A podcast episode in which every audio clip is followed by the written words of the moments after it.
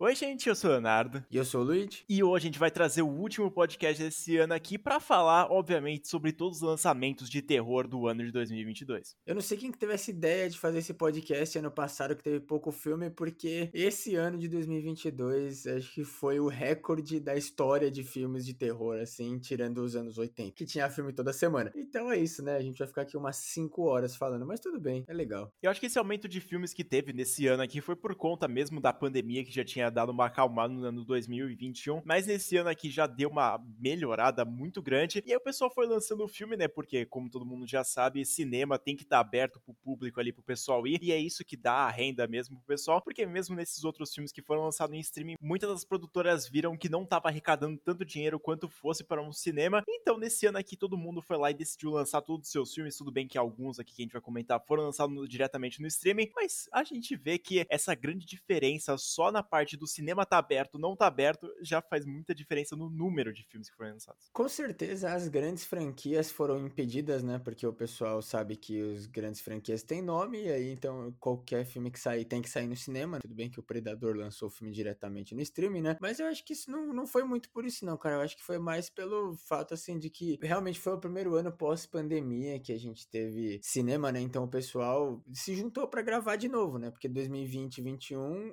os que saíram foram os que estavam prontos, né? Os filmes que não estavam prontos não saíram. E aí eu acho que por isso, já que 2022 o pessoal conseguiu filmar em 2021 e tal. Teve alguns filmes que foram empurrados, né? Mas foram muito mais os filmes assim de grandes nomes, né? Os filmes indie, assim, que foi a maioria de filmes, como sempre, né? Desse ano, eles foram feitos assim, alguns baseados na pandemia. Talvez se não tivesse da pandemia, alguns filmes provavelmente não existiriam, né? Porque a pandemia deixou o pessoal meio lelê da cabeça.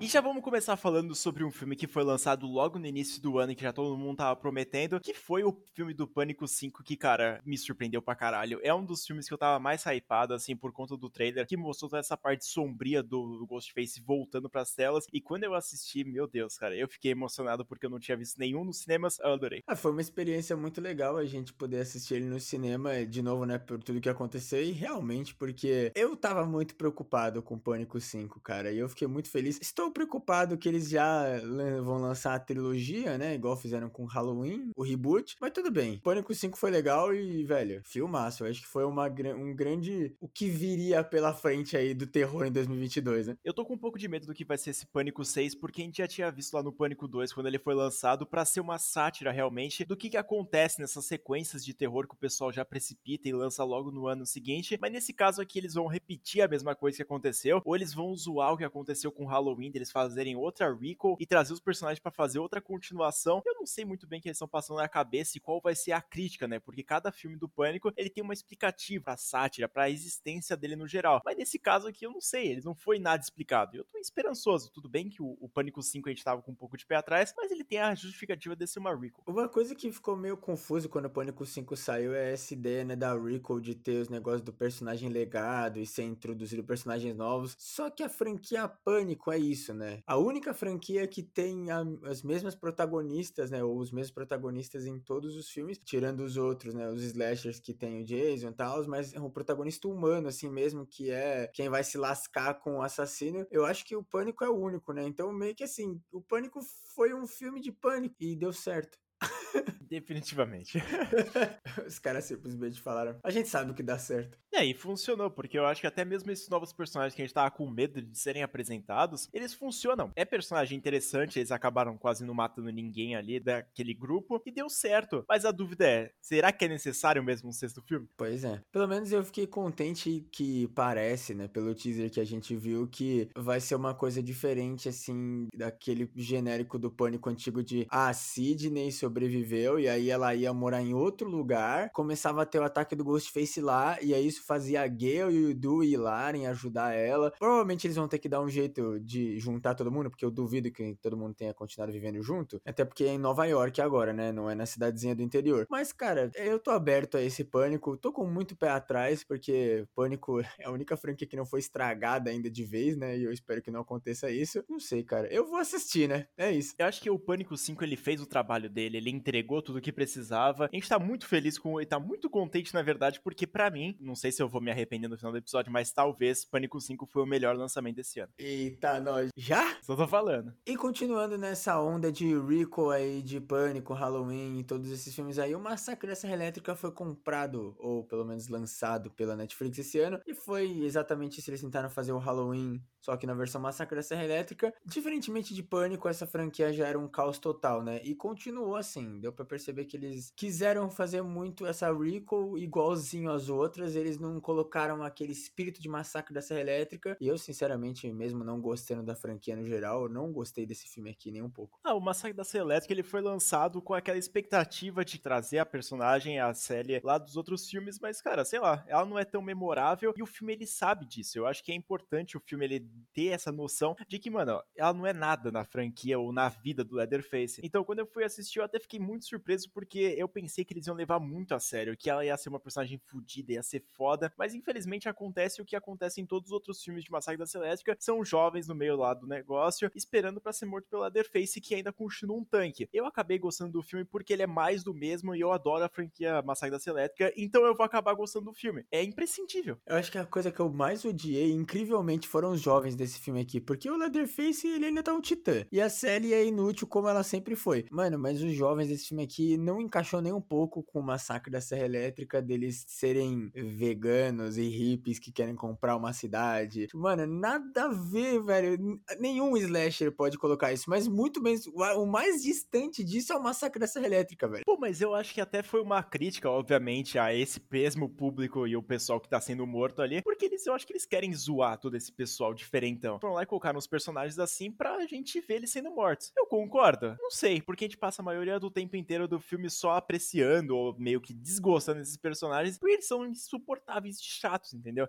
E são desinteressantes, principalmente a protagonista, cara. Eles reescreveram esse roteiro milhares de vezes, então por isso que virou esse caos total, né? Os caras chegou a um ponto que já tinha anunciado que ia fazer o filme, eles precisavam fazer. E aí eles chegaram nisso, né? Não foi o pior filme desse ano. Nossa, tá longe disso. Eu gostei pra caralho. Tava assistindo com meu irmão, eu lembro que a gente foi assistindo, né? Porque a gente tava assistindo separado, eu e o Luigi, pra não ter spoiler, né? Na hora de gravar e ter aquela aquele surpresa, né? Porque ele esperava que eu odiava o filme também, mas obviamente que não. E aí, quando eu tava assistindo com meu irmão, cara, ele falou assim: Nossa, é mais um filme de Massacre da Elétrica, tipo, genérico. E eu falei, mano, eu gostei. Eu acho um filme muito brega esse aqui. Quando eu tava assistindo aquela cena lá da motosserra, que ela dá no queixo dele, eu falei, caralho, que bizarro de ruim e estranho, sabe? Que, mano, tá, tipo, na câmera lenta pra ser algo épico e não funciona. Mas para mim funcionou porque não funciona. Realmente, velho, é, qualidade Massacre da Serra Elétrica, que é muito distante. Eu não sei, velho. Eu, eu, senti que não era um filme de Massacre da Serra Elétrica, mas ao mesmo tempo, pela qualidade, é um filme de Massacre da Serra Elétrica. Então é isso, né? E se a gente acabou de falar sobre Massacre da Serra Elétrica, que foi um filmaço nesse ano, a gente vai ter que falar sobre outro filme que revolucionou o esquema cinematográfico da Sony, que é o filme do Morbius.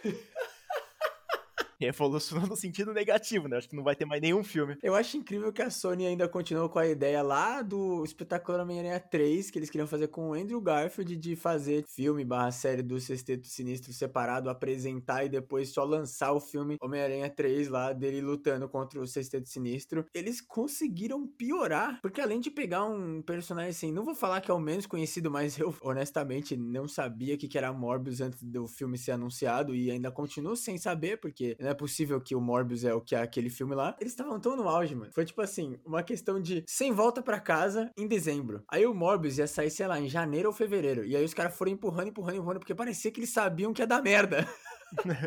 e aí, quando eles finalmente falaram, gente, não tem mais como a gente empurrar esse filme, eles tinham cortado 50% de tudo dos trailers, lançou esse filme que, cara, o pior de tudo, né? A gente que tava esperando que ia ter terror, porque é um vampiro e tal, e nem isso tem. A parte do trailer que realmente ele tenta mostrar do terror, dele tentando intimidar as pessoas, todas as referências com Homem-Aranha, ele deu uma conquistada na gente, se a gente pode dizer assim, porque a gente tava ansioso mais por conta do filme do Homem-Aranha do que mesmo pro personagem do Morbius, que, como o Luiz falou, a gente não conhece o personagem do Morbius a gente tá pouco se fudendo pro personagem do Morbius.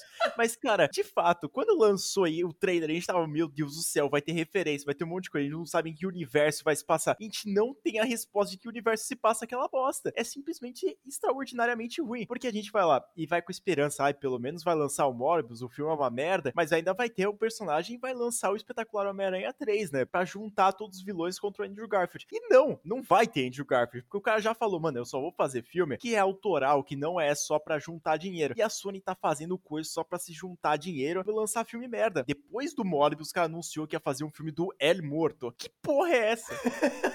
E o melhor de tudo é que depois que eles anunciaram, e não só, eles só anunciaram o El Morto, como por causa dos memes de Morbius, eles relançaram Morbius no cinema para ver se eles conseguiam ganhar pelo menos, sei lá, 10% do que eles gastaram para fazer o filme. E o filme flopou de novo. Mano, Sony, o que vocês estão fazendo, velho? Mano, até o Jared Leto, que se envolve nos piores projetos possíveis, ele tava zoando o roteiro de Morbius 2. Eu não sei o que falar, cara. É muito ruim. O filme, beleza, vai falar que o filme é péssimo, que é o pior filme do ano que ele é muito ruim. Não, o filme é medíocre, muito para baixo, assim, porque a história é simplesmente vazia, todos os personagens são chatos, é cringe pra caralho. E, mano, tudo que a gente tava com expectativa do filme não correspondeu, e nem um pouquinho. E nem pros filha da puta colocar uma referência a um Homem-Aranha de qualquer um, qualquer um dos três, velho. Só deixa a gente ter o gostinho de, mano, já que a gente já sofreu uma hora e quarenta com essa porra desse filme, pelo menos tenha um motivo. Agora, o Morbius não vai aparecer, o Andrew Garfield não vai aparecer, o Tobey Maguire não vai aparecer. E, mano, vão esquecer o Morbius, entendeu? E é isso, a gente gastou nossa vida assistindo essa porra desse filme à toa. E o foda é que até o Abutre aparece. O Abutre é um dos melhores vilões do cinema inteiro, assim, porque para mim, eu adoro o filme do Homem-Aranha que aparece o Abutre. E nas cenas que ele aparece, continua sendo ruim, porque a explicação dele tá lá é uma bosta também. É simplesmente, mano, não tem como, velho. E eles cortaram, porque ele ia ser grande parte no filme, né? E aí eles colocaram lá aquela pontinha só pra juntar e, mano, velho, não é possível. Os caras, assim, já não fazia sentido no Você Volta para Casa que alguns vilões não sabiam que era o Peter Parker e estavam lá no universo. Ah, não, mas não, aquelas versões não sabiam, né, quem era o Peter Parker. Então, por exemplo, o Electro, ele não sabia quem era o Andrew Garfield lá, o Peter Parker dele. E ele conhece o Peter Parker dele, porque ele vê a roupa e fala, ah, meu, meu velho amigo Homem-Aranha, não sei o quê. Aí os caras pegam no Morbius e falam, o Homem-Aranha me mandou pra esse universo. É, a gente tem que falar também que o filme do Homem-Aranha tem uns furos de roteiro aí, porque senão a Gwen Stacy ainda estaria viva. Não faz sentido, cara. O Abutre, ele simplesmente trocou de universo sem nenhum motivo. Morbius foi um péssimo filme. A gente. Pior de tudo é que a gente assistiu achando que ia ter elemento de terror, que a gente ia conseguir fazer. ganhar aquele dinheiro, né? Ganhar aquela view com os filmes da Marvel. E aí deu ruim, né? Porque o Morbius não tem terror, o filme é ruim. A gente ficou tão traumatizado que a gente nem teve expectativa que Doutor Estranho 2, que era do Sam Raimi, que era muito mais propenso a ter terror, ia ter. E no final, nenhum dos dois deu certo na questão de terror. É, tem o um zumbi lá que não é pra dar terror, é comédia, né? É Sam Raimi, né? é Sam Raimi. E falando de zumbi que era para ser terror ou para ser comédia, a gente teve o próximo filme que foi lançado no ano. A gente tá falando na ordem que a gente sabe, mas alguns filmes a gente não vai falar na ordem porque a gente tem anotado quando saiu. Mas os que a gente sabe a gente vai falar na ordem. Então, Titanic 666 lançou como o centésimo aniversário da tragédia do Titanic. E é exatamente isso, o zumbi que era para dar medo, mas vira comédia. E, mano, se a gente tinha expectativa de que Morbius ia ser, ia conectar, ia ser um filme sério, bem feito, Titanic 666 a gente achou que ia ser um filme escrachado escrachado, largadaço. E aí os caras simplesmente falaram: não, vai ser um filme sério. Eles fizeram totalmente ao contrário do que a gente esperava. Porque, cara, o Titanic 666 já começa um fato dele ser uma homenagem a 100 anos do Titanic, que é um absurdo, velho. Se eu tenho um parente que morreu no Titanic e lança essa porra aqui, eu, nossa, eu ia ficar revoltado, velho. Eu ia fazer thread do Twitter, eu ia, mano processar esse filme aqui as 50 formas diferentes. Porque além de, mano, ele não ser uma homenagem nenhuma a todas as vítimas, ele ainda consegue ser uma ofensa, velho. Porque quando você vai assistir o filme, você espera de que ele vai apostar na comédia, de ser alguma coisa escrachada, como The Shark Side of the Moon, tá ligado? Que, mano, são tubarões alienígenas numa nave espacial. Mas, mano, o Titanic 666, ele vai lá e faz totalmente ao contrário. Ele diz ser meio comédia, mas no começo dura essa comédia e depois no fim eles tentam se levar a sério com os piores personagens que eu já vi na minha vida. A melhor parte desse filme, acreditem se quiser, são os youtubers. Não assistam Titanic 666 porque não tem motivo. A gente só assistiu porque a gente tava muito no hype de que eles iam zoar. E a gente tomou um tapa gigantesco na cara. Caralho, nenhum filme deu certo, só pânico por enquanto. Mas já contradizendo o que eu acabei de dizer, The Northman foi lançado, O Homem do Norte, pelo Robert Eggers, que ele foi lá e surpreendeu a gente. Tudo bem que é um filme de terror? Mais ou menos. Ele não é tão de terror assim, ele é mais voltado pra ação, para aquele drama lá, do nosso personagem tentar buscar vingança da família dele. Ele vai ter alguns elementos de terror por conta do Robert Eggers. Para mim funcionou pra caralho. É um filmaço, ele é completo, ele é épico pra caralho. E na cena final eu fiquei, mano, de boca aberta, porque, mano, meu Deus, cara. O Homem do Norte, assim, e todos os filmes do Robert Eggers, eles, você não pode falar que é terror porque o roteiro, todas essas coisas não são de terror, né? Mas a atmosfera do filme é tão, assim, angustiante e assustadora mesmo, né? O Homem do Norte, você não enxerga porra nenhuma que tá acontecendo. Menos nas cenas de dia. Quando tá de noite, irmão, tá acontecendo o caos lá, o cara tá lançando a praga na cidade, tá todo mundo morrendo, e você não sabe o que tá acontecendo. A última cena que é épica, não dá para enxergar nada, mas é linda a cena, porque os caras tão tretando num vulcão, irmão. Que bagulho maravilhoso. Mas enfim, o, o Robert Eggers é um puta diretor e com certeza esse, assim, concorreu a ser um dos melhores filmes do ano lá no nosso Awards do, no canal, porque ele realmente merece, cara. Que filmaço que foi isso aqui, mano. Cara, é surpreendente, porque essa última cena que você falou do vulcão, eu fiquei em choque, velho. Porque é sensacional, porque além de, dessa atmosfera que eles estão lá, um monte de fumaça, tretando, você não consegue ver quase nada, a direção dos movimentos da batalha é muito real. E quando começa a tocar aquela música épica, Vikings, você fala, meu Deus, velho, mano, que maestria. Aí você fica maluco da cabeça. E, mano, The Northman, pra mim, ele fica ali com o Pânico 5 de um dos melhores lançamentos de 2022 aí, porque de fato fez diferente. Ele pegou um filme de Viking, todo mundo tava cansado de ver, e fez um negócio foda. É, até porque a febre de Viking veio lá com o Spartacus, né, o, o Vikings também, e aí foi, foi morrendo, foi morrendo, foi morrendo, e quando anunciou, a gente ficou falando, mano, Robert Eggers vai fazer um filme de Viking, vai ser muito bizarro. E aí o elenco padrão Robert Eggers, né, falou, mano, não é possível. E eu não sei como que a gente falou que não era possível, porque Robert Eggers é foda. E se a gente foi de alguns filmes que a gente tava hypado pra um filme que a gente tava pensando que porra está acontecendo nesse momento, O Telefone Preto foi um dos filmes que infelizmente foi adiado para 2022, ou felizmente, né, no caso, e que a gente tava com um hype absurdo, a gente reagiu a todos os trailers lá no canal. E no final, cara, deu uma decepcionada, mas o filme é bom. É que ele é bem genérico, assim, padrão do diretor que fez a entidade, né? É uma entidade com outra skin. É, então, da primeira vez que eu fiz essa comparação para você e falei que ele parecia a entidade, você falou, nossa, nada a ver, velho, você, não tem, você tá maluco da cabeça. Mano, talvez eu esteja no momento. Porque, cara, o telefone preto, vamos dizer, ele me decepcionou bastante. Eu não gostei do filme muito assim. Eu acho que ele não me surpreendeu de nenhuma forma. E simplesmente a história é bem da genérica e as coisas que poderiam ser diferentes e que poderiam ser desenvolvidas simplesmente não foram. Como, por exemplo, a menina lá que tem os superpoderes de conseguir ver onde o moleque tá, não resulta em nada, porque o moleque ele consegue se libertar sozinha. A parte também dos outros fantasmas é mal explicada, tudo bem que não precisa ser explicada a parte do sobrenatural, mas também é dada como se fosse, tipo, algo normal, porque o moleque ele vai lá, tem, tipo, a primeira vez que ele encontra o fantasma lá, ele fica em choque, mas depois disso ele vai lá e trata como se fosse algo normal e tranquilo. O outro personagem lá, que é o irmão do assassino, ele simplesmente vai lá, é, é um pouco desenvolvido, ele é um dos melhores personagens, simplesmente ele é morto logo na outra cena seguinte, só para causar um pouco de choque, ele perde muito desse fator, e sei lá, eu não gostei, cara. E para mim ele foi um filme nota 4, assim, de 10. Eu não sei se eu assisti num dia mal, porque todo mundo tá elogiando, ou se o filme é, não me agradou mesmo. Cara, ele tem o padrão de qualidade, ele é um filme bem feito, assim, as atuações são boas, a direção é legal, tal, a atmosfera. Só que eu acho que a gente ficou meio decepcionado porque a gente tava esperando muito. Por exemplo, eles iam explorar bastante, assim, a questão do vilão do filme. Até a parte do sobrenatural poderia ter sido feito de outro jeito, não simplesmente a menina sonha, tem visão e aí vai lá e consegue resolver o problema. Ele desperdiçou o Ethan Hawke de um jeito absurdo, porque é muito bom quando ele tá em tela, só que não é explorado, velho. Fica aquele plot lá do pai, tudo bem, tem a questão do desenvolvimento da história, do porquê que as coisas estão acontecendo do jeito que estão acontecendo. Tem, às vezes, você pode deixar isso um pouco de lado para você fazer a questão do filme. Cara, é um filme de terror. E, mano, a gente tava tão desesperado vendo o Ethan Hawke como aquele vilão, a gente olhava e falava, mano, esse filme vai ser muito, muito. Você vai cagar na calça vendo esse filme. E não, cara, você é, dá medo, dá, porque ele atua muito bem, só que eles desperdiçaram muito, assim, essa questão. O filme, ele, ele desenvolveu coisas que não deviam ser desenvolvidas. Dava pra eles terem feito de um jeito melhor, né? Pois é, eu acho que ele aparece muito pouco também, né, cara? É legal toda essa parada das máscaras, dele usar diferente, dele ser um, um maluco traumático, um maluco da cabeça. Mas sei lá, eu acho que foi tão vazio, assim, mais raso do que a gente esperava, que ele deu uma desapontada. Não tanto, né, quanto aconteceu comigo, mas o Luigi deve ter sentido isso aí também. Eu não reassisti ainda o filme esse ano, mas pensando assim nele, e até depois, né, que passou aquele hype de caralho, finalmente passou o filme, eu me senti um pouco decepcionado também, mas eu não acho que ele foi uma decepção tão grande assim, porque, cara, eu tava hypado por uma coisa, que era o Ethan Hawke de vilão. E nessa parte eu reclamei que é pouco, mas pelo menos o que que tem é foda. E indo para outro grande diretor que ele foi lançar o seu terceiro filme, que é Nope ou Não, Não Olhe, do Jordan Peele. E cara, de fato, esse aí surpreendeu e até muito, assim, porque a gente não esperava nada desse filme, a gente não sabia nada sobre a história. A única coisa que a gente sabia, o que a gente comentou lá no nosso vídeo de lançamentos que ia ter esse ano aqui, que era que ele ia ser sobre uma nuvem eletromagnética e ia ter um elenco fudido. E aconteceu exatamente isso, só que ele não se trata de uma nuvem eletromagnética, e sim de alienígena, velho. Puta que pariu, velho. E que filmaça. Para mim, o Nope é o melhor filme de alienígena que existe. No quesito, assim, filme mesmo, sabe? Os outros filmes, assim,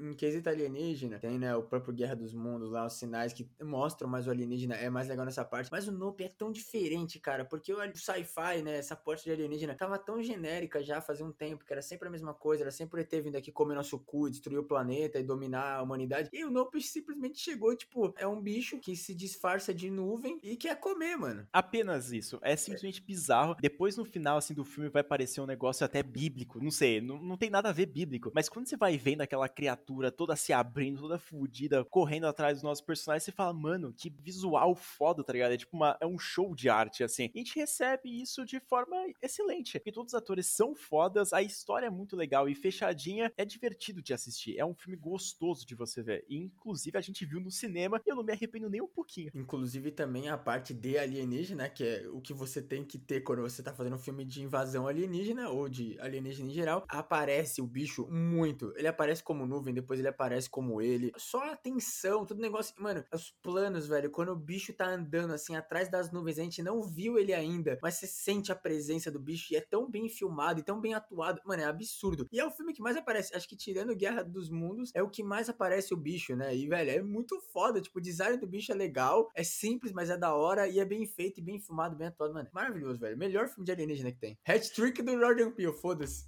Crack. Esses dois filmes que a gente tava ansioso mesmo, não sabendo muito do que eles ia tratar, um que a gente não tava dando nada era o Prey ou Predador a Caçada, que era uma prequel, primeiro filme na cronologia, mas o último, né, do lançamento de Predador da franquia. E, cara, pela experiência de Predador e aquela coisa de ser um filme bom, ser um filme ruim, ser um filme bom, ser um filme ruim, e até depois do último filme que eu pessoalmente odeio, eu, a gente não dava nada pra esse filme. E, cara, foi a maior surpresa de 2022 esse filme aqui, pra mim, pelo menos, porque, mano, o que que aconteceu, velho? É o melhor filme de Predador. Cara, é surreal, porque a gente sempre entrega um filme de Predador e toda essa mitologia por trás dele. Por exemplo, no primeiro é muito legal a parte da ação e não tanto de terror. Também tem no Predadores, que é de terror, mas também tem, ainda tem muita ação. E agora no Prey ele entrega de novo exatamente isso, mais ação e também bastante terror. Isso aqui, cara, esse filme funciona perfeitamente. Eu gosto de todos os outros filmes do Predador, como a gente já falou aqui na franquia, eu acabo gostando do segundo e também eu gosto bastante do Predador, não porque é um filme bom, mas sim porque é um filme que me diverte bastante por conta da comédia, dessas paradas. Nesse filme aqui ele faz uma prequel que não é tão usual e que não costuma funcionar tanto, e ele foi lá e entregou algo perfeito, cara, que é algo que a gente tava curioso a ver há muito tempo. O Predador naqueles tempos antigos e também como funciona e como ele consegue ter uma batalha justa com uma personagem, porque nos outros filmes ele tava tentando fazer mais do maior. Sempre era um predador maior, ou ele tinha uma máquina ou uma arma maior, porque ele já tinha sido derrotado várias vezes. Que nesse filme é demonstrado que ele consegue ainda ser batido por uma pessoa apenas. E é foda. E nesse filme aqui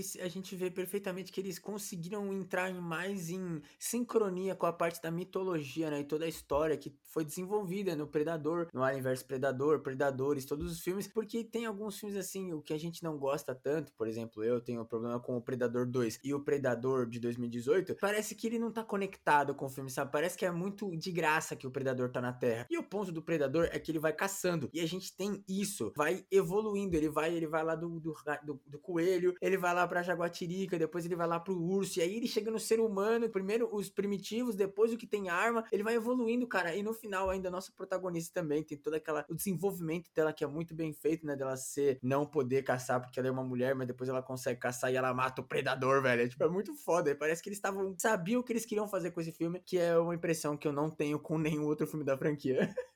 Cara, eu acho que o que mais passa essa impressão mesmo é o primeiro filme do Arnold, que ele troca ali de fato com o Predador na mão. Mas o filme do Prey, ele é muito foda, como o Luigi falou, ele tem muitas das cenas dele caçando além disso. E a cena do urso, cara, para mim é uma maestria. Eu fiquei ereto. Cara, quando ele vai lá, levanta o urso, aí começa a cair sangue, e ele começa a ficar visível com o próprio sangue do urso. Eu falei, mano, é esse o Predador que eu queria ver faz muito tempo, mesmo já gostando de todos os filmes. Esse aqui é, de fato, definitivo, assim, uma das melhores cenas de toda franquia. Eu tô com vontade de assistir esse filme de novo. Velho, eu acho que a gente tinha que fazer a reassistida dos principais filmes mais surpresos, mais decepcionantes até, pra gente saber, segunda assistida como foi. Mas eu tenho certeza que o Prey vai manter, velho, porque a gente tava dando tão pouco crédito pro filme. E ele, mano, falou: Ah, é? É assim? Então toma!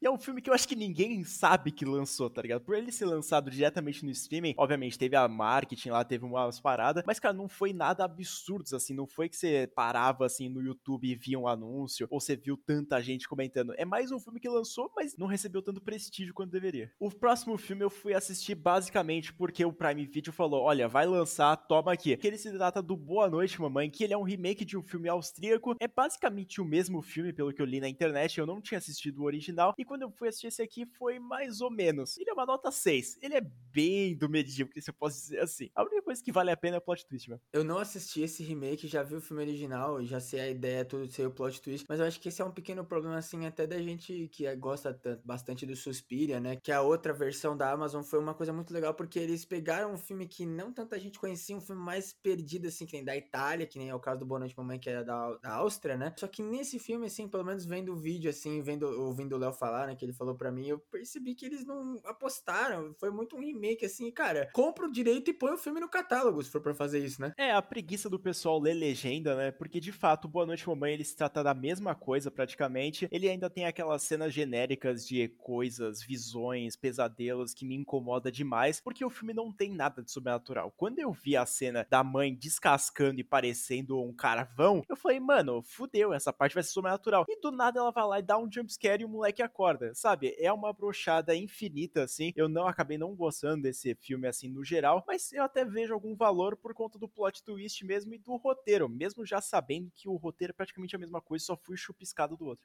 E de um remake completamente desconhecido, a gente vai para um outro filme que a gente só conhece a produtora mesmo e a gente confia que é a 24, que eles lançaram o X, né, a marca da morte ou X, e em sequência eles lançaram o Pro. Mas primeiro a gente vai falar do X, que é um filme que nós dois assistimos para fazer o vídeo, e de novo, né, mais uma surpresa de 2022, porque cara, a gente não dava nada, o pessoal tava até falando, é o massacre da Serra Elétrica com mais pornô e não sei o que. E aí todo mundo ficou meio, nossa, esse filme vai ser bizarro. E aí no final, cara, é um dos melhores slashers atuais assim que tem, pelo menos para mim. Ele é bem lento, mas tipo, quando ele engata, fica legal, cara. Eu gosto bastante da premissa do X ou do X, vocês preferem dizer assim, porque ele é um filme mais atualizado assim do gênero slasher que a gente já tava esperando há muito tempo que acontecesse essa trocada, essa virada de chave. Mesmo a gente gostando ainda de alguns slashers, nesse caso aqui a gente apreciou bastante. Eu ainda acho que ele é muito light. Assisti novamente o filme recentemente e eu ainda vi algumas cenas assim que falei, ah, sei lá, poderia ser um pouco mais macabro, a gente já tá acostumado com tal gênero, mais sangue, ter todas as paradas. E as mortes desse filme aqui, às vezes, elas meio que decepcionam. Por exemplo, do cara que ele toma um tiro e não é mostrado, ou da menina que é jogada no crocodilo lá, tudo bem que aparece um pouco da cena, mas elas não são mortes assim tão memoráveis, assim, a gente pode dizer. Então, eu acho que o X ele ainda consegue entregar uma história que é muito interessante, mas as mortes,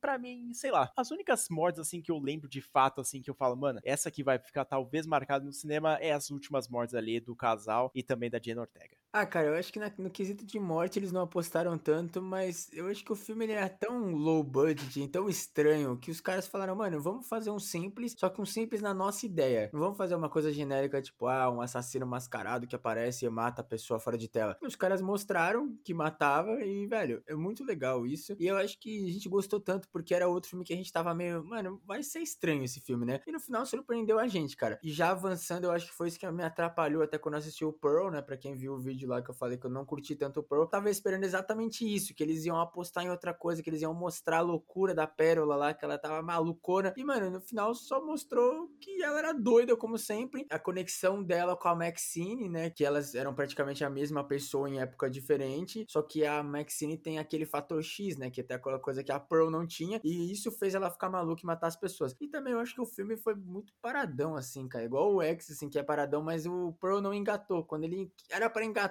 já tinha acabado o filme. É a mesma coisa que acontece em todas as prequels, a gente já fica com um pouco de expectativa e meio que cria essa comparação com o filme do X, que é indiscutível, é necessário até fazer essa comparação. O Pearl é divertido, eu assisti o filme e até me diverti bastante vendo, mas sei lá, eu acho que ele não chega no mesmo nível do X. Tá ali bem na cola porque ainda é divertido, ainda tem várias cenas macabras. Eu acho que nesse filme é que ele aposta ainda mais nessas mortes, mas sei lá, a história é um pouco mais parada e ela não funciona tanto. Continuo gostando, cara. Eu, eu tô esperançoso pra esse último filme. Filme. Eu espero que eles consigam fechar a trilogia de um jeito legal, mas eu acho que o Pearl talvez ele poderia ter sido feito assim, aquela lapidada, porque eles gravaram na mesma época, tiveram meio que a ideia assim na mesma época, né? Tanto que a Mia Goff praticamente co-escreveu o roteiro do Pearl e o X foi o Ty West que fez, né? Eu acho que foi muito esse negócio, tipo, foi na emoção, sabe? E aí quando chegou na hora assim de dar, não lapidaram, porque não tinha como lapidar, já tinha passado um tempão, né? Não tinha mais o lugar, não tinha mais a cara da maquiagem, sei lá, ela tava mais alta, ou alguém não podia filmar, e aí tinha lascado tudo, cara. Eu acho que esse é um grande risco que você corre fazendo coisas tão perto uma da outra, né? Ah, eu particularmente gostei bastante dessa conexão entre os dois filmes, porque se passa no mesmo ambiente, mesmo sendo um ponto negativo disso, mas a gente espera que no Pearl vai ter alguma coisa acontecendo ali dentro da cidade, ou ali fora mesmo, mas é só mais um surto ali da mulher que ela já se mostrava um pouco psicopata, e no fim das contas ela vai lá e acaba matando todo mundo e ficando maluca da cabeça. É legal, mas sei lá, eu não queria saber história da, da Pearl de fato. Eu só queria ver ela matando gente, mas ela mata, sei lá, três pessoas no filme, porra. E o próximo filme talvez seja uma das piores coisas que eu assisti recentemente na minha vida, que é Olhos Famintos Renascido, que é o quarto filme da franquia Olhos Famintos depois dela ter sido passada daquele diretor filho da puta pra um outro diretor que, cara, incrivelmente ele consegue fazer um trabalho péssimo com o dinheiro lá que ele tinha de fazer uma coxinha e um caldo de cana, porque simplesmente é surreal de ruim. Olhos Famintos, ele foi gravado numa tela verde e eles pensaram que aquilo ali foi um filme. Eu nunca assisti nenhum filme do Olhos Famintos e não vai ser agora que eu vou começar. Toda vez que eu entro no Prime aparece para eu assistir, começo a, a, estudar a ideia, eu falo, mano, não. Então é, gente, esse filme é péssimo. Assista o vídeo do Léo, dá para perceber. Quando eu vi o vídeo depois que o Léo lançou, eu achei que o Léo tinha editado o filme, velho. De tão ruim que é o negócio. O Léo melhoraria o filme se ele tivesse editado, eu tenho certeza. Cara, é surreal porque se você tá assistindo o filme, você começa a ver os defeitos visuais e naquela época tinha sido lançado recentemente assim. Eu fui assistir numa qualidade péssima na internet, simplesmente dava para ver a tela verde mesmo na qualidade 240. É simplesmente surreal. E quando você vai ver vídeos assim recentes das pessoas falando sobre esse filme, você vai ver as imagens, tudo foi gravado numa tela verde, até mesmo os carros de polícia que foram mostrados ali. É decepcionante, cara. Eu até tinha uma certa expectativa para esse filme porque eu tinha assistido todos os outros filmes do Olhos Famintos e todos são uma merda. E eu falei, não é possível que o quarto vai conseguir ser pior que os outros três. E ele consegue, cara. É surpreendente até. Olhos Famintos é uma daquelas franquias que nenhum filme é bom e incrivelmente eles conseguem piorando quando o tempo vai passando. De verdade, tem uns filmes assim que você olha e fala, como é que esse filme saiu, velho? Eu acho que Olhos Famintos Renascimento é um bom exemplo desse. Pela qualidade dos filmes e por tudo que aconteceu com o cara, né? Porque o nome vai ser para sempre entrelaçado com aquele filho da puta, mano. Pois é, cara. Muito vagabundo, né?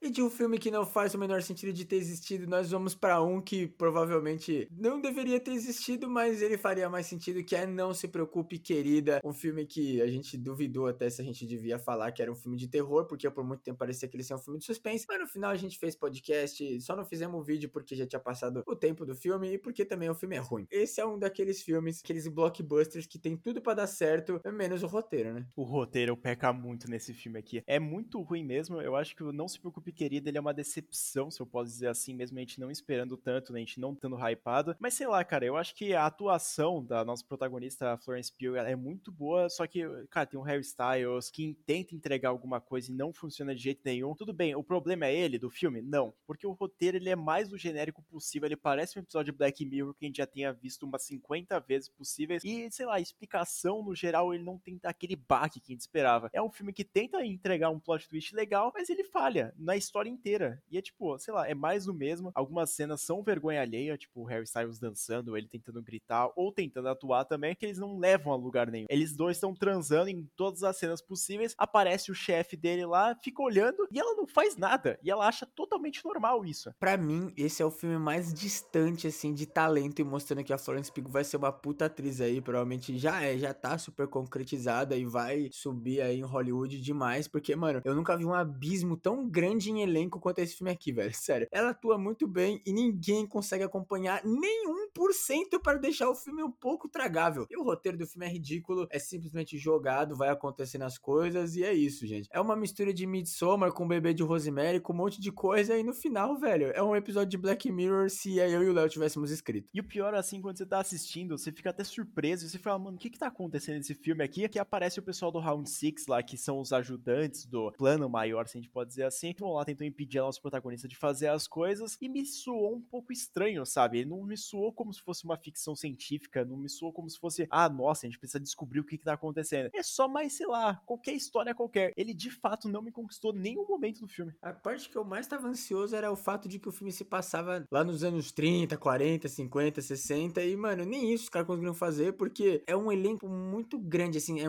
gente muito conhecida, sabe? Pra gente ver e acreditar que eles não são dessa época. Mesmo que ela atua super bem e consegue entregar. Eles fazem a parte legal lá de ser parecido com o Black Mirror. Fica meio genérico, sabe? E é meio não explicado, sei lá, véio. foi meio bizarro e no final foi uma decepção mesmo sem a gente ter criado expectativa. Os caras conseguiram a proeza, velho. Eles não deixaram ninguém hypado e eles decepcionaram mesmo assim.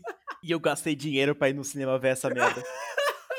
E o próximo, que a gente certamente não tinha muito conhecimento sobre o filme porque não tinha sido anunciado antes, mas eles fizeram uma campanha de marketing tão boa, tão boa, que chamou muita gente pro cinema. Ele foi lá e entregou um filme bom, que é o filme Sorria, que ele apareceu em todos os lugares possíveis. Teve campanha em estádio de jogo, de futebol, de beisebol, essas paradas. Ele realmente funcionou porque ele é um filme divertido de assistir. Ele não é um filme grandes mentes absurdas assim, mas ele funciona quando esse filme começou a ser anunciado, eu e o Léo, a gente inclusive até acabamos combinando sem combinar, mas a gente mandou um pro outro, tipo, olha o verdade, o desafio da Deep Web aí. A gente tava sem expectativa nenhuma, e, incrivelmente o Léo parece ter gostado do filme assim, não que ele não gostou, nossa, a maior obra do, do ano, mas realmente foi uma surpresa, porque, velho, pelo trailer, esse filme parecia ser tão B, mano. Pior que os slasher dos anos 80, velho. Era, de verdade, o desafio piorado, mano. E, e incrivelmente os caras conseguiram fazer um filme. Eu acho que ele pegou muita referência, assim, de outros filmes que a gente já tava vendo eh, recentemente. O próprio Verdade Desafio dá até para falar, assim, por conta da expressão que já tinha sido usada naquele filme. Ele usa bastante da parte do Corrente do Mal, que é um filmaço. Usa bastante desse negócio. Mano, será que aquela pessoa que tá me olhando é uma entidade ou não é? Bacana, cara. É um filme divertidinho de assistir. Ele não é grandes coisas assim, mas se você for assistir num dia, você não vai sair decepcionado. Os caras pegaram a energia da Corrente do Mal e transferiram transferiram para um filme mais recente, baseado em Verdade o Desafio. É um filme mais comercial, se a gente pode dizer assim. Porque, cara, a gente sabe a diferença de filme comercial e filme que tenta apresentar a obra, assim. Mano, eu acho que o Sorria é exatamente um outro filme comercial. E não tem nenhum problema nisso. É, velho. Até porque ele é uma assombração, né? Que é o que tá em alta no terror desde que o James Wan começou a fazer filme. Ele parece qualquer outro filme da Blumhouse.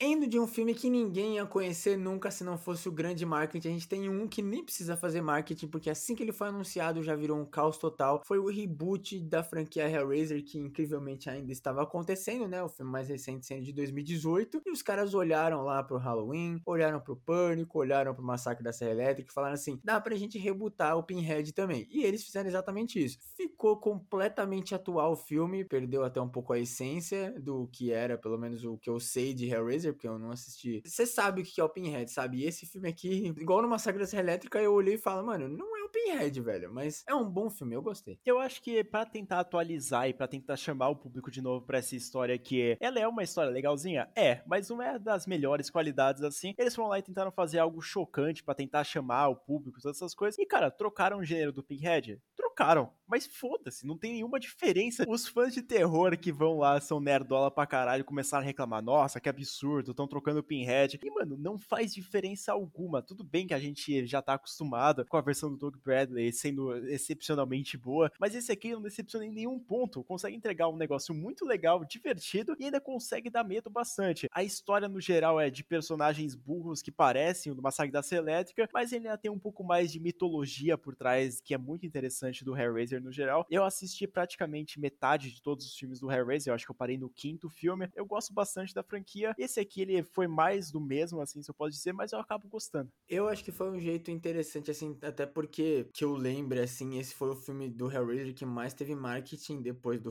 sei lá, terceiro, que a gente não tava vivo na época para saber. Desde que eu vivo, eu só sabia o que era Hellraiser pelos filmes antigos. E lançaram, sei lá, acho que mais da metade lançou enquanto a gente já tava vivo, né, Léo? Então é um absurdo, assim, e esse é o filme mais aclamado, assim, de tipo, vai sair o Hellraiser em 2022, pá, não sei o que. Acho que até pelos nerdolas terem espumado de ter mudado o Pinhead de parecer com um homem para parecer uma mulher, porque, de novo, é um demônio, foda-se. E é isso, gente. O filme é legal, mas realmente os personagens burros dão raiva demais, mano. Ele não teve aquele marketing excessivo, poucas pessoas ficaram sabendo desse filme da mesma forma do Prey, que são filmes assim que eles trazem de novo essa franquia muito conhecida, mas eles não têm tanto marketing pra cima assim, falar, mano, olha aqui, apresenta de novo esse personagem. De fato, ele é um filme legal, não tem tanto conhecimento assim do público, que eu acho que ainda merece assim uma nota 7, 8. E agora chegou o momento de falar da maior decepção desse ano aqui, pelo menos da minha parte, que é o Halloween Ends, que ele veio com a proposta de finalizar essa trilogia assim que a gente tava muito esperançoso desde o primeiro filme para saber como é que terminaria. E cara, que decepção, velho. É simplesmente surreal que eles tentaram inovar logo no último filme para tentar fazer essa conclusão.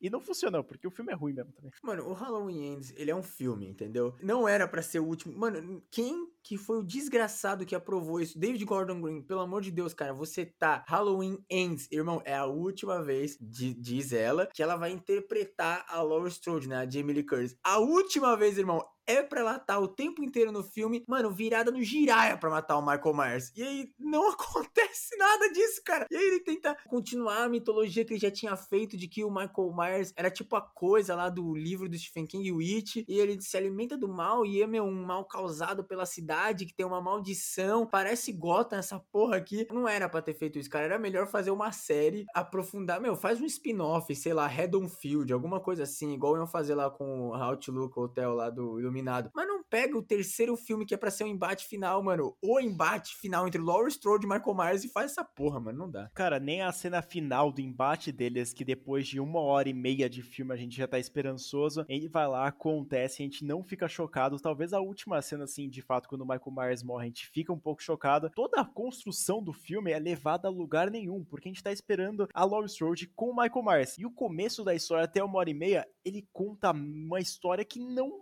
resulta em nada. Ele apresenta uma mitologia que no final das contas não vai resultar em nada. Porra, eu fico puto, velho. Mano, como é que os caras querem apresentar a mitologia no terceiro e último filme? É, é surreal. Aquele maluco que é apresentado no mesmo filme, ele é apresentado como se fosse o novo Michael Myers. Ele começa a matar as pessoas, para depois ele ser morto de uma forma escrota pela Laurie Strode, pra depois a filha dela lá, que é uma incompetente também, puta que pariu, personagem chata, ela simplesmente vai lá, desaparece, o Michael vai lá ter um embate final com a Laurie Strode, que ela vai lá, mata ele enfraquecido, e depois bota ele no triturador, e cara, de fato, é um filme legal? Talvez seja, talvez assim, no finalzinho ele consegue recuperar um pouco. Toda essa uma hora e meia, uma hora e quarenta, sei lá quanto tem de filme, é totalmente jogada no lixo, cara. Mano, é que é tão doentio o fato de que eles apresentaram no Kills, né, que foi o segundo filme da trilogia, que o Michael é praticamente invencível depois que ele mata a gente. E ele tinha acabado de fazer uma chacina, de matar umas 20 pessoas, e o filho da puta ficou fraco e foi se esconder. Mano, esse era o momento dele destruir com a cidade. E aí ele ficou cinco anos escondido. Mano, não faz o menor sentido. Parece que os caras não viram o filme que eles tinham feito e eles não pensaram no que eles tinham fazer. E aí, mano, é um filme de Halloween que o Michael Myers não faz porra nenhuma. E a Laurie Strode tá curada do trauma de 40 anos que ela teve, sendo que nessa versão, nessa timeline, o Michael matou tipo três pessoas, velho. Só no Halloween Kills ele matou 40, mano. Só que antes disso ele tinha matado três pessoas. Então a, a Laurie ficou a vida inteira traumatizada por um cara que matou ninguém, tá ligado? Tudo bem que foi os amigos dela, atacou ela e tudo os negócios, mas não era para ter tanto trauma. E aí quando é para ter o trauma, ela não tem. Ele matou a filha dela. E quase matou a neta também, várias vezes.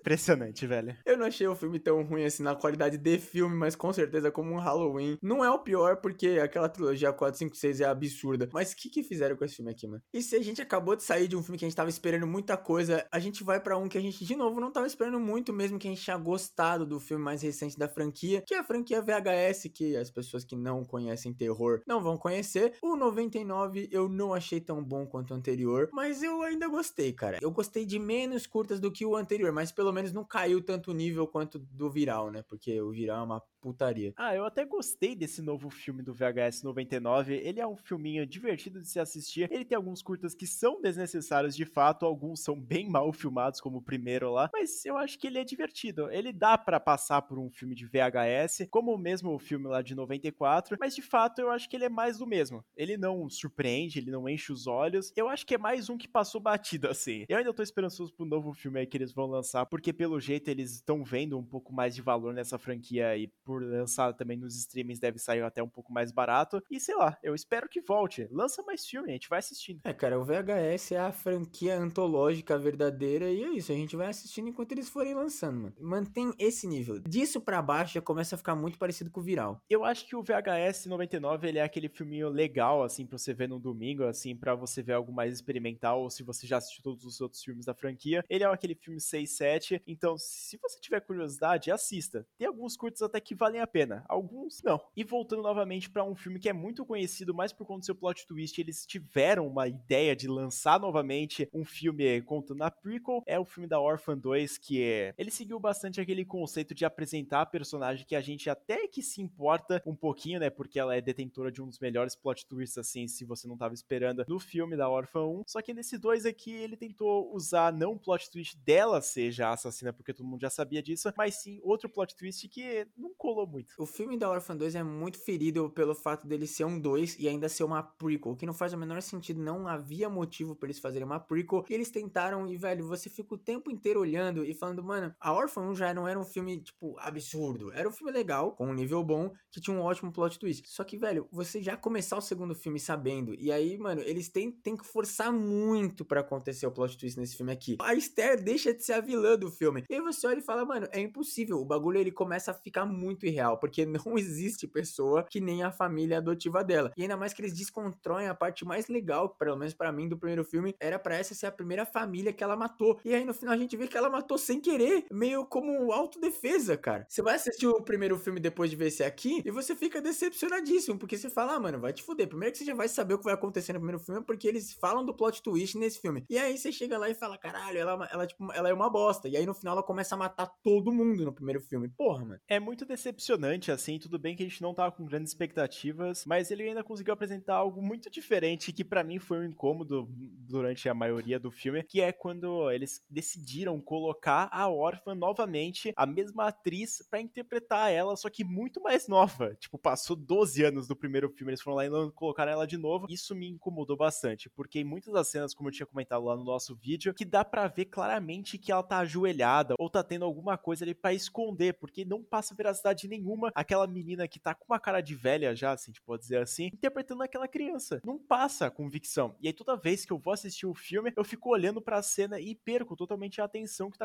acontecendo. Tudo bem, é legal você ir lá e dar o protagonismo de novo para a mesma atriz que tinha feito o primeiro filme, mas não precisava, sabe? É, eu gostei assim de que eles tentaram muito e dá para você comprar a ideia do filme, mas realmente tem umas cenas assim, até a questão da altura da porta, que eu acho que eles não pensaram muito bem nisso, e essas coisas assim de que, mano, não, não dá, não encaixa, sabe? E realmente esse eu acho que é o filme desse ano, mesmo que a gente comentou alguns aí que não tava hypado, que não faz sentido e pá, mas esse é o filme mais desnecessário do ano. É basicamente o Homem das Trevas de 2022, né? É a mesma coisa, cara. É um filme que a gente não tava ligando, a gente não queria uma sequência, a gente já tava feliz com aquele plot twist dos dois filmes, e eles foram lá e decidiram lançar a sequência. A mesma coisa do Lugar Silencioso 2 também. Só que o Lugar Silencioso ainda é legal, né? Melhor do que esse. Mas eu, cara, a Orphan 2, eu seria um facilmente assim, se você tirasse um pouquinho o nível de maldade da família dela lá, tipo, cartunesco, não fosse um filme da Orphan, eu compraria fácil, cara. Seria um filme, assim, indie legal de terror para mim, assim. Não seria o melhor filme do mundo, mas seria um filme bacana. Igual é a Orphan 1, né? Eles tentam explicar muitas das coisas que acontecem no primeiro filme, ele é, até consegue em muitos dos momentos, mas sei lá, parece que é algo forçado e eles tentam responder as perguntas que ninguém tinha feito. Eles foram vendo, assim, os reboots acontecendo, né? As recalls e os caralho, e ele falaram assim, mano, vamos pegar um filme com plot twist que, e a personagem morre, não tem o que fazer e vamos fazer um filme dele. E outro filme que ninguém tava esperando nada quando foi lançado e algumas pessoas provavelmente nem sabiam e talvez ainda não sabem, caso você não acompanhe o nosso canal no YouTube, é o The Slash Them, que é basicamente um slasher de, com comédia LGBT friendly. Assim, pela ideia do filme, é um filme legal. É para ser aquele tipo de filme que é para comentar da geração e da mudança das coisas e tal, e da vilania, não sei o que, que fazem nessa terapia de conversão que é errado e tal. Mas, mano, eu não sei se slasher é um bom jeito de fazer um filme desse, mano.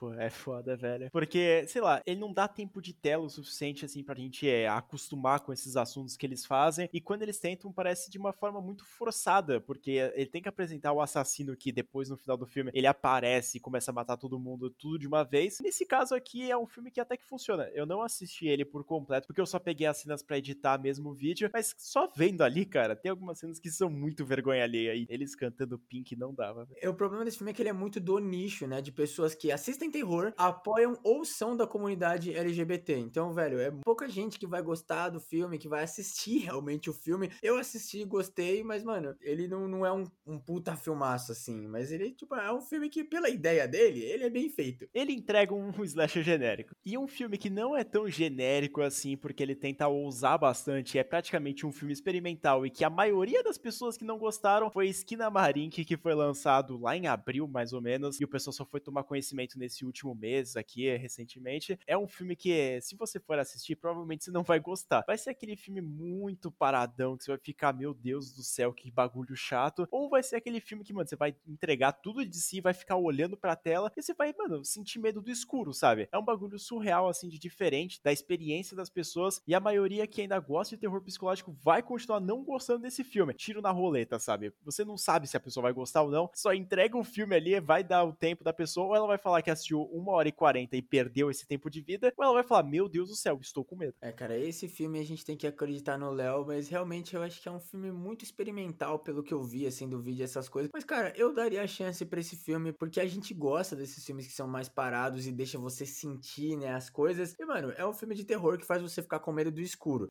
tá certíssimo, né?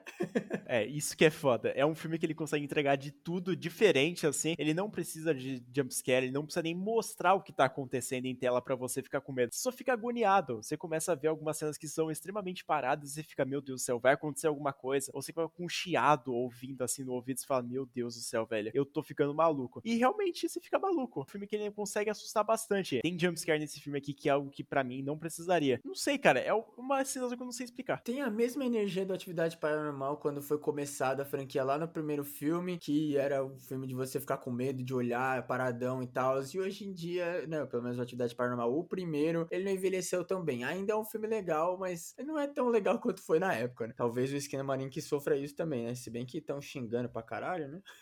é, mano, eu não aguento mais entrar no Twitter e o pessoal fala, nossa, Esquina Marinho, que, horroroso. Aí tem um gif da Gretchen embaixo. E para terminar a minha parte de filmes que a gente assistiu esse ano de terror, a gente tem o filme Boris, Boris, Boris, ou Morte, Morte, Morte, que foi um outro filme, né, de slasher, obviamente, eu sou o cara do slasher, né, que me surpreendeu também, outro com comentário metalinguístico da geração que tá presente. Eu gostei mais desse filme pelo elenco, primeiramente, porque eu acho que ele conseguiu aproveitar melhor a ideia dele, assim, e, e me emocionou mais, assim, me intrigou mais o que tava acontecendo, e me surpreendeu mais mesmo com o plot twist, que sempre tem que ter num slasher, né, a revelação de quem o assassino e tal. Cara, eu gostei desse filme, eu só acho que, mano, é foda a gente que é dessa geração, vendo, assim, pessoas que a gente conhece são assim, eles aumentam o bagulho pra mil, sabe? Aí dá raiva. Mas é, é um filme, é um bom slasher, cara, de terrir. Eu vou falar um absurdo aqui, mas é até, até pra comparar ele com uma saga da Elétrica de pessoas insuportáveis que estão junto ali. Você não quer assistir elas, no Boris, Boris, Boris, ele consegue ainda deixar você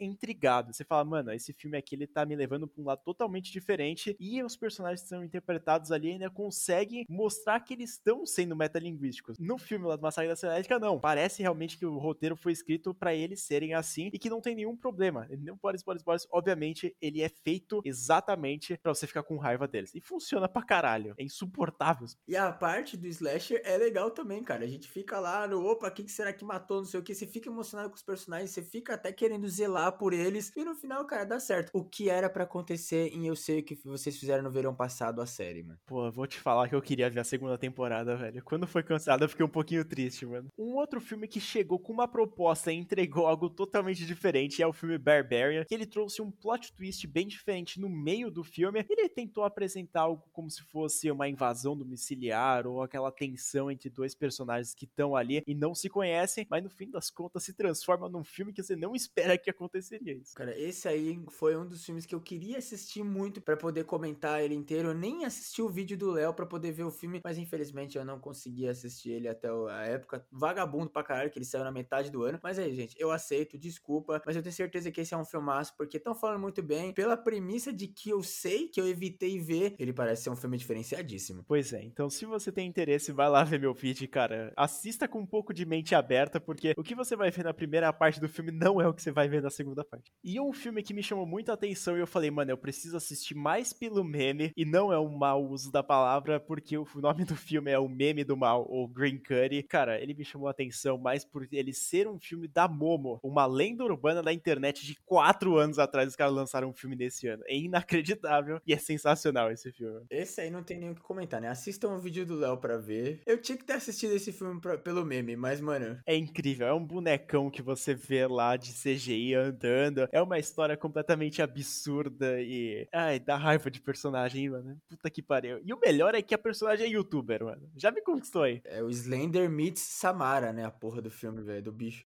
E indo de um filme que foi por meme para outro filme que talvez não devia existir nenhum da franquia dele, que é o Hallucination Terrifier, o Terrifier 2 foi o filme que provavelmente mais cresceu aí esse ano pela tudo que tinha acontecido, que o pessoal tava vomitando e saindo do filme. Cara, no final não é tudo isso. É um filme horrível, na verdade, é péssimo o filme. É um filme de Terrifier. A gente que gosta do arte, a gente adorou, né? Mas em qualidade de filme, meu Deus do céu, véio, conseguiu ser pior que o primeiro esse aqui. Por ser um filme autoral e feito para os fãs, eu acho que ele tomou uma autonomia vamos dizer assim, ele cresceu muito mais do que deveria. Porque o pessoal fez o crowdfunding lá pro diretor arrecadar o dinheiro para fazer um novo filme. Eu entendo bastante isso e por entregar toda essa parada e usar todo o dinheiro dos fãs, eu até entendo o filme ter quase três horas de duração, porque ele queria dar mais conteúdo pros fãs. Eu gostei do filme, pouquinho, né? Porque a parte da ação, a parte da história de fato não faz o menor sentido. A menina que é predestinada para matar o Arat, mas as cenas de gore mesmo e de terror funcionam muito bem. E por ter mais cenas do arte que a gente gosta bastante do filme do Terrifier. E esse filme aqui é um prato cheio porque ele usa bastante do gore. E para mim, o filme ele se vendeu totalmente em ser o filme mais macabro, mais sangrento do ano. E de fato foi, cara. É um filme que ele se propõe a ser isso e ele consegue. É isso, né, gente? Assistam Terrifier se você tiver estômago e se você gostar de filme muito nojento, mesmo que a gente não gosta. O arte é tão foda que ele quebrou a barreira da gente odiar filme gore, mano. O próximo filme é outro filme de youtuber que foi lançado recentemente aí, é o A Queda, que eu tinha visto uma propaganda e falou, mano, assista a queda. Eu falei, eu vou assistir. Só que aí eu me surpreendi porque a personagem também é youtuber. Eu falei, mano, vou ter que trazer pro canal. Eu caio na ladainha, né, da internet eu falo, vou assistir os filmes. E quando eu fui ver esse aqui é decepcionante, porque ele se propõe a ser mais um filme genérico de pessoas encurraladas em algum lugar e ela entrega exatamente isso com ideias absurdas. Tudo bem que as ideias assim são um pouco limitadas porque elas estão em cima lá do farol e não tem muita coisa que fazer. É um filme mais do mesmo e as resoluções são chatas. Você quer ver um filme que é desesperador com claustrofobia e essas coisas de você não poder sair do lugar que você tá? Assiste Frozen, que é o Pânico na Neve, ou Enterrado Vivo. Ele é mais um filme genérico que nem a gente vê em outros filmes de tubarão, sei lá, 47 Meters Down, que, mano, é exatamente o mesmo filme, até mesmo o plot twist é praticamente o mesmo. Então eu me senti muito incomodado. Eu assisti esse filme aqui com um canto de olho, mas eu lembrei de tudo que aconteceu, então, pra você ver, assim, o nível de complexidade dele. E mais um filme que a gente tinha certeza que ia ser ruim, a gente assistiu assistiu do mesmo jeito foi o filme Nix, que é feito pelo mesmo diretor do Sharknado. E é isso, gente. Esse é o crédito do filme. E eu tenho uma história curiosa para falar sobre esse Nix, porque quando eu fui assistir, eu coloquei lá para assistir o Não Se Preocupe Querida e começou a tocar um filme lá e eu falei, mano, esse filme aqui não é se preocupe, Não Se Preocupe Querida. E eu saí de lá e falei, beleza, vou, vou jogar outra coisa e pá. E aí depois, em outro dia, eu fui assistir de novo Não Se Preocupe Querida e eu dei play de novo e, cara, era o mesmo filme e eu não percebi. Enquanto eu tava fazendo outras coisas e assistindo assistindo o filme, eu comecei a perceber que não era a Florence Pugh atuando na tela aos 40 minutos apenas. Então eu falei, puta que pariu, vou ter que assistir o filme até o final. E aí no final do filme eu descobri que se chamava Nix e que era do mesmo diretor de Sharknado. Eu fui feito de trouxa, mano. Não sei se pode dizer se você se fez de trouxa, mas com certeza você tinha que ter percebido, né? Fui perceber assim, porque eu falei, mano, será que é só uma história de início assim? E depois passou os 20 minutos, eu falei, ah, tá bom. Nem dei atenção, sabe, cara? E aconteceu. O Stremil me trollou legal. É, gente, não confiem no Stremil. Inclusive, eu também quase peguei esse trauma com alguns filmes esse ano que eu ia assistir, aí eu tinha que olhar 10 vezes. Depois que o Léo me contou isso aí do Knicks também, eu falei, mano, agora vê umas 50 vezes se é o filme mesmo antes de assistir. Porque depois do podcast do Grito, quem não lembra o que aconteceu, vai lá e escuta, porque eu tenho estresse pós-traumático, eu não quero falar sobre isso. E para finalizar todos os filmes que a gente assistiu nesse ano aqui, é o filme Man. O pessoal tinha assistido e falado que era legal. Eu fui tirar a prova viva e, cara, é um filme muito estranho. Se você for assistir com uma expectativa de ser um terror usual, assim, você não vai gostar de jeito nenhum, porque tem toda aquela mensagem. Parece até bastante aquele filme Aniquilação, que tem a Natalie Portman, que foi lançado lá na Netflix. Mas o filme ele tem uma ideia totalmente absurda e, tipo, no passado, assim, até metade, assim, do filme, mais ou menos, você consegue se divertir bastante. Você tem toda aquela parte do terror, ele consegue deixar você com medo, mas depois da metade pro fim, você não entende é porra nenhuma. Começa aqueles negócios de metalinguagem, começa coisa de significado, e, mano, eu falei, ah, eu desisto. Não vi nenhum vídeo explicando o que, que se trata o filme ainda. Eu vou ver, porque eu tenho certeza. Um dia talvez eu consiga explicar o que, que significa as coisas. E ele vai ter que explicar para todos nós, gente, porque eu não vi esse filme e, velho, sinceramente eu tô chegando naquela idade que não dá para ficar assistindo um filme confuso. Passou da época, né?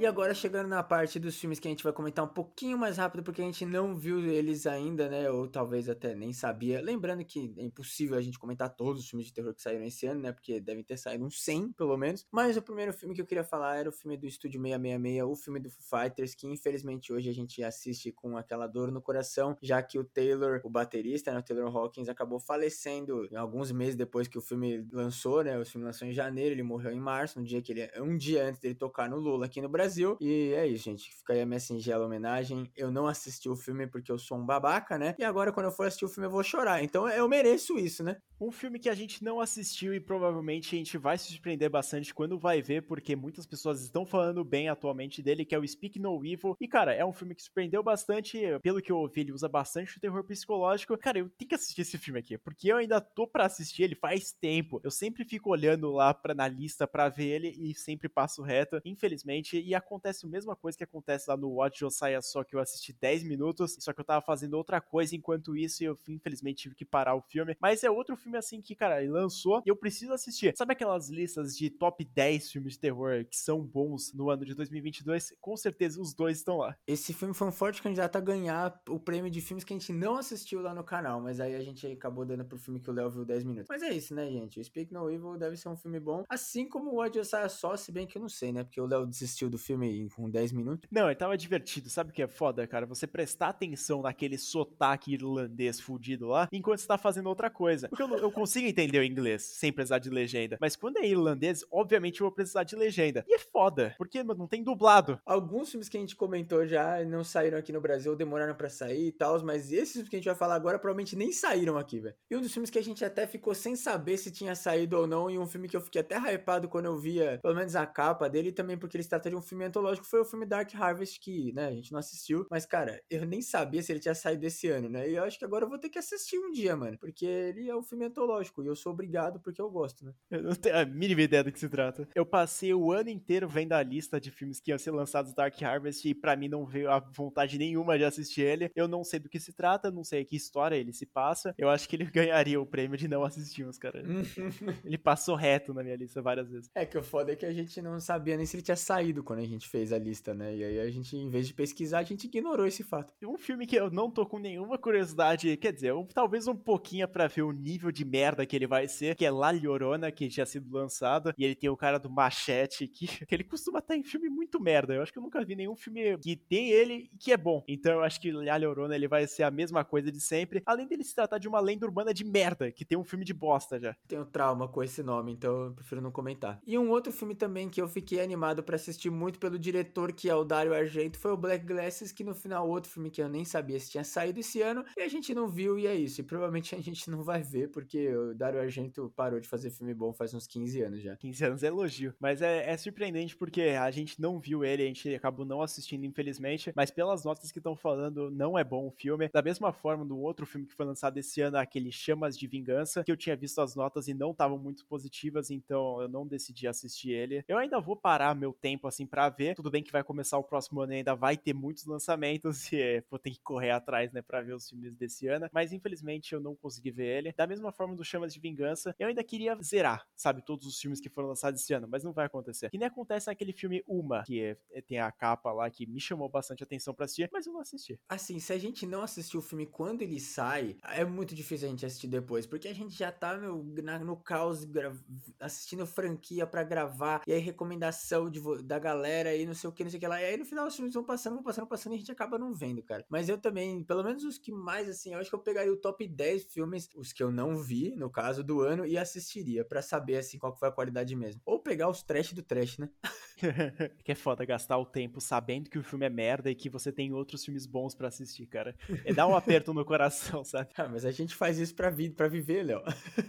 Pô, mas imagina assistir La Llorona de vez da. É, Speak No Evil, sabe? Você fica com aquela dor no coração. Ah, cara, eu acho que tem vários exemplos aí. O Fresh foi um filme que o pessoal falou que é bom. O The Menu também, que tem a Anna Taylor-Joy. Tem um Hatching também, que o pessoal comentou. Vários filmes aí que foram muito, assim, perdidos. É que o foda do terror, assim, é que ele é muito, muito underground, né, cara? Então você tem que estar tá muito envolvido na cena para realmente ver todos os filmes que saíram no ano. Ainda mais esse ano que teve toda a questão que a gente comentou lá no começo da pandemia e tal. Mano, tem uns filmes, até eles saem um ano e ficam considerados como filme do outro. Por exemplo, o filme que não saiu esse ano, saiu ano passado, mas o pessoal acha que saiu esse ano, foi o Exorcismo de Carmen Farias, porque os caras simplesmente foram lá e passaram esse filme no cinema esse ano, sendo que ele saiu, sei lá, em agosto de 2021. É, a mesma coisa aconteceu no Telefone Preto, que ele é acreditado como se eu tivesse lançado, é tipo a produção dele para ser lançada lá em 2021 no Leatherbox, só que ele foi lançado em 2022 nos cinemas. Então a gente fica, porra, e aí? Mas o filme ele não foi lançado em 2021. O pessoal esquece de alterar essas coisas e depois vira um caos total, né? E, e, e os caras também ficam fazendo merda, né, mano? O Exorcismo de Carmen Farias, eu nunca vou engolir isso, velho, sério. E também tem aqueles outros filmes lá que se você não acompanhar nenhuma outra página em alguma rede social, provavelmente você não vai saber da existência deles, como do próprio Deadstream, que é outro filme de youtuber que o cara faz uma live stream que o cara é bem escroto e acontece as coisas sobrenaturais. E também tem Pig, que é um filme mais underground, se a gente pode dizer assim, que também chamou muita atenção do pessoal e que esses dois aí eu tenho muita vontade de assistir, juntamente com The Manual, que foi lançado recentemente nos cinemas. Cara, eu tô atualizando a página do Stremil para ver todo santo dia. É, velho, é isso, né, gente? Esses foram os filmes que saíram esse ano que a gente tem anotado, né, que a gente sabe, porque a gente sabe que não saíram muitos filmes, mas cara, com certeza se você assistiu algum dos que a gente não viu, ou talvez a gente não fez um vídeo alguma coisa, ou tem uma franquia que a gente não sabe, que é uma sequência espiritual, não sei o que, manda lá na nossa direct no arroba sem memória podcast, lá nos comentários do YouTube, porque a gente precisa da ajuda de vocês nesse quesito, né, gente? É impossível a gente saber todos os filmes que saíram no ano, principalmente esse ano. Na minha vida, foi o recorde de filmes de terror, mano. A gente vê na planilha aqui do nosso cronograma, no do ano passado tem tipo 10 filmes que vão lançar. Nesse aqui, só dos que a gente não viu tem 10. É surreal, a quantidade é muito absurda. Claramente, assim, a diferença que acontece porque a gente tá mais inteirado no cinema de terror, porque nos outros anos, com certeza, acontece o mesmo número de lançamentos, só que a gente não tá percebendo isso. Tudo bem que no ano de 2021 e 2020 foi reduzido por conta da pandemia, mas nesse caso aqui, cara, é muito filme. Quando a gente vai inteirando mais e mais no mundo de terror, você acaba ficando maluco, cara, porque é muito filme. A gente ainda não conseguiu nem terminar de ver os clássicos, tem várias franquias que a gente não fez ainda. Tem o Jason, o Halloween a gente demorou um tempão pra fazer, ainda tem o, o Alien a gente não fez ainda. Cara, tá um caos total. E a gente ainda fica tendo esses filmes legais aí, essas franquias novas também, que algumas são boas, a maioria é ruim. Mas, cara, fica um caos total, mas é isso, né, gente? Eu gosto muito do cinema de terror, que até esse negócio, assim, o pessoal ficou muito feliz com esse ano. E pelo que eu vi, assim, até a comunidade que é mais inteirada, tipo, os críticos, essas coisas, falaram que realmente teve mais filme esse ano e que os filmes também foram muito legais, foram muito surpreendentes. E é isso, cara. O terror é essa comunidade fechadinha que tá cada vez mais se expandindo e sendo mais respeitada, né, velho? E é isso, mano. É um caos total. Depois que o Corra ganhou o Oscar, ninguém segura nós, mano. Eu também queria aproveitar esse tempinho aqui, porque depois de a gente ter falado todos os filmes que foram lançados, a gente queria agradecer todo mundo que se inscreveu e também tá acompanhando nosso conteúdo, seja lá desde o início ou se acabou de chegar. Muito obrigado. Vocês estão fazendo o nosso ano virar algo muito maior do que a gente esperava. A gente faz o conteúdo porque a gente se diverte fazendo e também porque a gente gosta do tema e também interação com as pessoas, ouvir a opinião de outras. A gente fica muito feliz com o resultado que tá dando e mostrar que a gente tá dando um serviço muito legal para vocês assistirem e também pra gente se divertir. E a gente tá terminando o ano com quase mil inscritos. É surreal, assim, porque a gente não esperava que isso ia chegar nesse ponto. Então, é isso. Se você gosta do nosso conteúdo, compartilha. A gente fica muito feliz de saber que vocês estão gostando. E lembrando também, segue a gente no nosso canal no YouTube lá, o canal Sem Memória. A gente tá postando vídeo toda quarta-feira em um vídeo essa na segunda na sexta, porque além de a gente ter ter que gravar todos os vídeos, editar e postar, a gente tem que assistir todos os lançamentos que tiveram nesse podcast. Provavelmente um podcast que vai quase bater o recorde do maior, e por isso que eu tô falando que esse ano teve mais filme, velho. Foi bizarro. E também lembrando, gente, que a partir de agora, pelo menos inicialmente, lá vai o primeiro trimestre do ano de 2023, a gente vai diminuir um pouquinho a quantidade do podcast que vai sair. A gente tá planejando em sair de no mínimo dois por mês. Os meses que tiverem cinco semanas, a gente vê se a gente faz um extra, alguma coisa. Talvez a gente possa fazer um quadro novo de lançamentos aqui no podcast também, mas é porque a gente quer fazer uma coisa diferente. A gente tá planejando coisas novas, então você que ouviu até aqui é essa informação. A gente depois a gente posta em algum lugar também, né, Léo? Mas é isso, gente. Muito obrigado por esse ano aí incrível. Muito obrigado ao Léo também por estar tá me aguentando aí, tá me acompanhando. Muitos anos de amizade, muitos anos de canal já, né? Já pode falar que são muitos anos, né? Quase três. E é isso, gente. Espero que o ano de vocês tenha sido bom. Espero que o próximo seja melhor ainda. Lembre de vir lá no canal que tá saindo vídeo toda quarta-feira ainda. E aqui vai diminuir um pouquinho a quantidade, mas ainda vai sair nas segundas-feiras e vocês vão estar tá ligados.